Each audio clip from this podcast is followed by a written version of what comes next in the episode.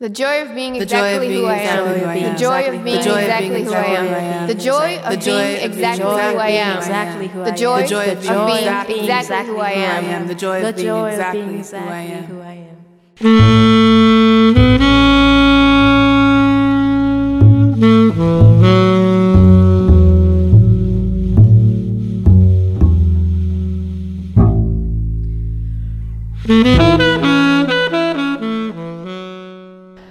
Bonjour, il est 17h et c'est l'heure de Jazz Spot. Serge Mariani au micro d'Art District Radio pour la découverte, comme chaque semaine, d'un album de jazz. On évoque souvent, on les agite même comme des fagnons, les notions de créativité, de naissance, voire d'enfantement lorsqu'il s'agit de présenter un nouvel album et qui plus est lorsqu'il s'agit de l'album d'une jeune musicienne. Mais je dois dire que s'agissant de l'album dont je vais vous parler maintenant, ces fagnons sont de véritables drapeaux, des étendards, des oriflammes. Ils flottent et claquent au vent de l'inspiration magnifique d'une compositrice et saxophoniste nommée Maria Grant. L'album, lui, est intitulé Reciprocity. Il a été conçu au cours de la grossesse de la musicienne. Les abonnés à ses réseaux sociaux ont pu la voir poser avec le ventre bien rond d'une future mère, d'autant plus heureuse, radieuse, rayonnante, qu'elle portait en elle à la fois un enfant et son prochain album, le troisième déjà, après ceux intitulés Tetrawind en 2017 et Magdalena en 2018. Ce qui saisit immédiatement à l'écoute de sa musique, c'est le son plein, rond, le son chaud du saxophone de Maria Grant, comme on dit du sang qu'il est chaud. On peut entendre s'y écouler l'âme de Coltrane dès le premier thème de l'album intitulé Creation, The Joy of Being. Mais loin d'être la copie d'une disciple studieuse, le jeu de Maria Grant est celui d'une artiste maîtrisant l'instrument comme ses compositions avec une impressionnante facilité ou ce qui semble l'être. L'évocation de Coltrane est ici d'autant plus justifiée que la musique de Maria Grant effectue de majestueuses révolutions autour des trois soleils de son univers que nous nommerons maternité, créativité et spiritualité. Comme l'a bien noté le critique du New York Times Giovanni Rossonello, Maria Grant a imaginé son album tout en lisant de nombreux textes de spiritualité et sans doute en chantant sa musique à l'être qui se développait dans son corps.